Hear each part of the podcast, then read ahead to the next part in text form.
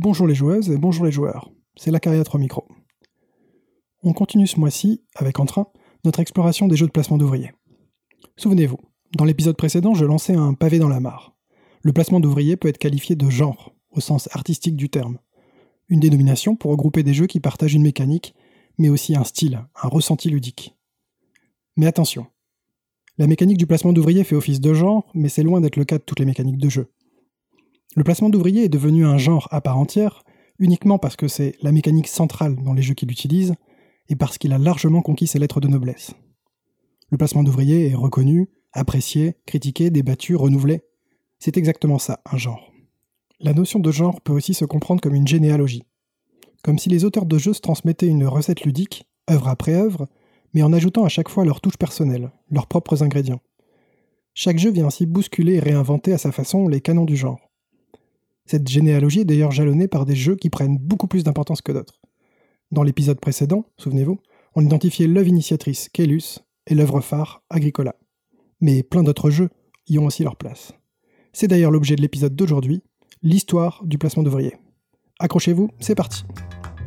Ludo Incognito. À la découverte de la faune ludique.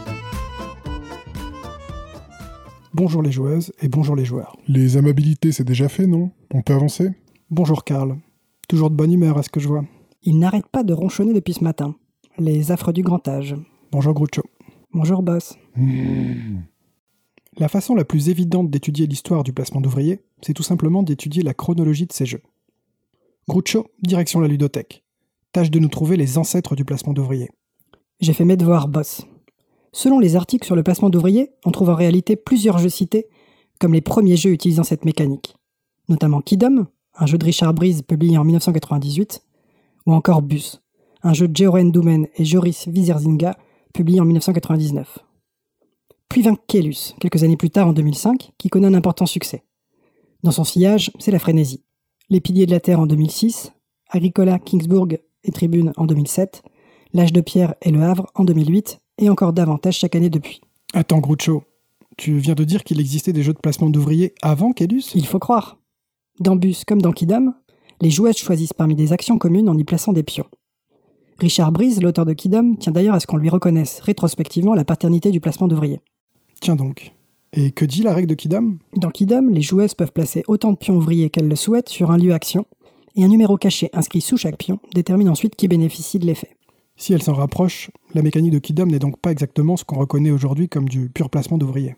En effet, et cette forme ne sera d'ailleurs pas réutilisée dans d'autres jeux. Par la suite, Richard Breeze réinterprétera la mécanique du placement d'ouvriers dans plusieurs de ses autres créations, comme dans Keyflower en 2012. Karl, la ludothèque, c'est mon champ d'action, pas le tien. Euh, revenons à Kelus alors. Kelus est un jeu de William Attia, édité par Istari et publié en 2005. Dans Kelus, les joueuses incarnent des maîtres d'œuvre, à l'ouvrage pour construire le château du roi et agrandir au passage la cité qui l'entoure. À son tour du jeu, chaque joueuse pose un de ses pions ouvriers sur un bâtiment action du plateau en payant le coût associé. Vient seulement ensuite la phase de résolution des actions.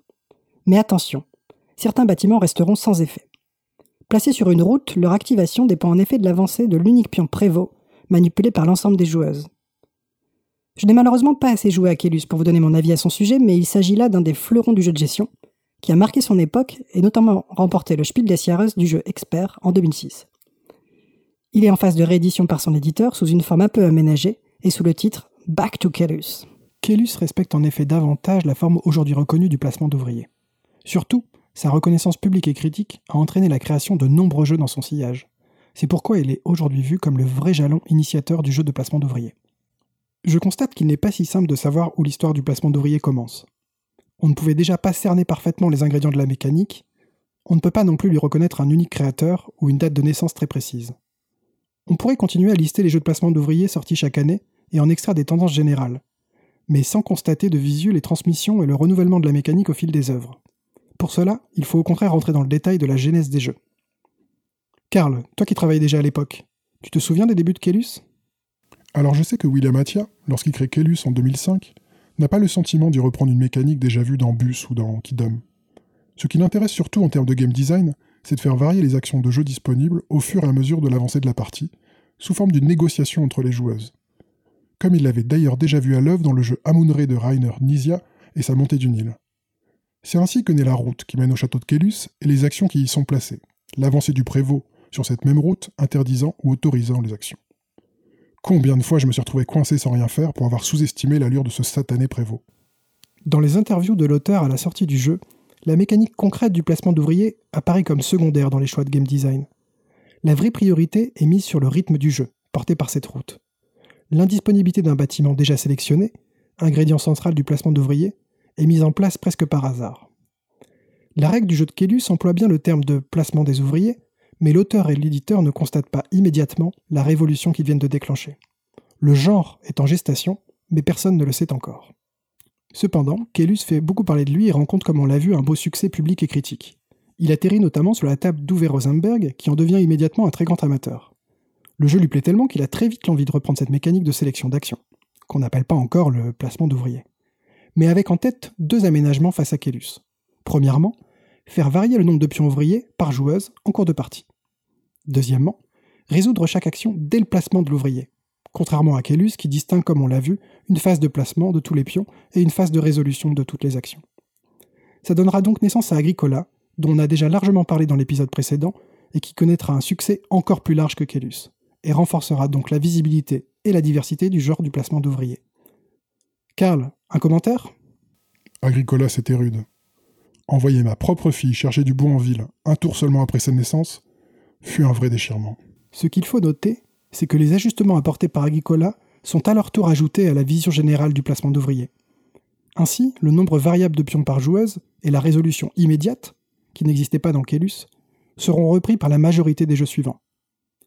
Pour garder la métaphore généalogique, c'est comme si chaque ingrédient de la mécanique devenait un critère héréditaire, transmis ou non à ses suiveurs selon les envies et les découvertes des auteurs successifs. Groucho, tu as retrouvé des critiques de l'époque? Euh, oui, boss. Toute cette poussière. Comme vous le disiez, si les critiques et joueuses de l'époque voient bien une affiliation entre Kélus, Agricola et bien d'autres nouveaux jeux de gestion, personne ne parle encore de placement d'ouvriers. Mais alors, quand apparaît pour de bon ce terme? Difficile à dire. Les sources d'époque, blogs, forums, vidéos, magazines, ne sont plus si facilement consultables aujourd'hui. Pour tout vous dire, je cherche encore. Ce qui est sûr, c'est qu'en septembre 2008, Tom Vazel, le gourou de la chaîne YouTube The Dice Tower, entame la revue du jeu Tribune par les mots Un autre jeu de placement d'ouvriers. En explorant les forums du site Board Game Geek, on ne trouve pas non plus d'usage du terme worker placement, identifié comme mécanique aux catégories de jeu avant l'année 2008. La plus ancienne version que j'ai retrouvée de la page Board Game Geek dédiée à la mécanique date de décembre 2009 et liste uniquement 10 jeux. Elle en compte aujourd'hui 1966. En mars 2009, dans une interview, Uwe Rosenberg lui-même utilise le terme worker placement comme celui de la mécanique qu'il a emprunté à Kélus, preuve que le terme est devenu entre-temps reconnu. Dans le monde francophone, aucune critique de jeu du magazine Plateau ne mentionne le terme de placement ou de poste d'ouvrier pour les jeux sortis en 2008 ou avant. Je n'ai pas eu l'occasion de lire le numéro des années suivantes, mais ami auditeur, si tu as des magazines francophones ou anglophones de l'époque sous la main, je serais très intéressé de savoir quand ces termes sont utilisés pour la première fois. Si j'en crois cette rapide recherche, le genre du placement d'ouvrier est donc réellement né en 2008. Non pas que la mécanique n'existait pas avant, mais elle n'était pas clairement identifiée et dénommée avant cette année-là.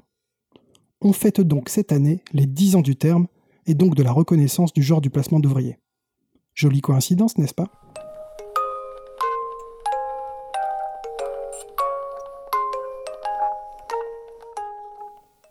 À partir de 2008, le genre est définitivement consacré et c'est l'explosion. Du nombre de jeux comme de l'usage du terme. On voit fleurir des analyses, des tops du jeu du placement d'ouvriers, les auteurs s'en emparent sans pudeur, les critiques et les joueurs analysent les nouveautés par ce prisme. Jusqu'à devenir un argument marketing des jeux. En 2018, un jeu comme Meatworks, dont on parlait dans le premier épisode, en fait son slogan, le jeu de placement d'ouvriers à la fraîcheur mentholée. Les pages Kickstarter de jeux comme Crisis ou Netatanka l'affichent avec fierté dans la présentation de leur jeu. Tous les amateurs comprennent de quoi il s'agit, et le genre est même devenu le symbole du jeu de gestion à l'européenne. Bien entendu, l'histoire du placement d'ouvriers ne s'arrête pas là. Chaque année voit fleurir des jeux qui s'y réfèrent sans essoufflement pour l'instant. Mais la compétition entre genres est rude, et celui-là, comme les autres, connaîtra des phases enthousiastes et des phases mornes, jusqu'à peut-être un jour disparaître ou presque quand tout aura été fait et dit à son sujet. Personnellement, je ne peux y croire. Les possibilités semblent infinies ou presque. Longue vie au placement d'ouvriers. On voit que c'est pas vous qui trimez. Karl. Je vous avais promis une exploration de l'histoire du placement d'ouvriers, mais je n'ai fait qu'en effleurer la genèse. Comme d'habitude, vous retrouverez les jeux et les sources cités dans le billet associé à l'épisode. Comme à chaque fois désormais, je prépare aussi un long article pour compléter et enrichir cette exploration de l'histoire du placement d'ouvriers. Avant de se laisser, résumons ce que nous avons appris aujourd'hui. Il est impossible d'identifier précisément un inventeur du placement d'ouvriers. La mécanique est apparue par étapes avant de trouver sa forme reconnue actuelle. Kidom est souvent cité comme un des premiers jeux de la mécanique, mais c'est avec Kellus que le mouvement a réellement démarré, vite suivi par Agricola comme le jeu étendard du genre. Chaque année, des dizaines de jeux sont publiés qui utilisent cette mécanique et le mouvement ne semble pas faiblir. Chaque jeu reprend certains des traits de la mécanique à ses prédécesseurs, mais en introduit aussi de nouvelles variantes qui seront à leur tour reprises par les successeurs, faisant de la mécanique un mécanisme héréditaire. Le terme de placement d'ouvrier n'est pas apparu immédiatement avec les premiers jeux. C'est vraisemblablement en 2008 qu'il est utilisé pour définir cette mécanique, puis vite adopté par l'ensemble de la communauté sociéto-ludique. On peut dire que le genre du placement d'ouvriers émerge quant à lui quand on commence à parler des jeux de placement d'ouvriers comme un groupe homogène. En 2008 également, soit il y a tout juste 10 ans. Enfin, la recherche historique autour du jeu est un travail long, poussiéreux et loin d'être évident. Ouf, c'est fini pour aujourd'hui. Interrogation le mois prochain, donc d'ici là, révisez bien.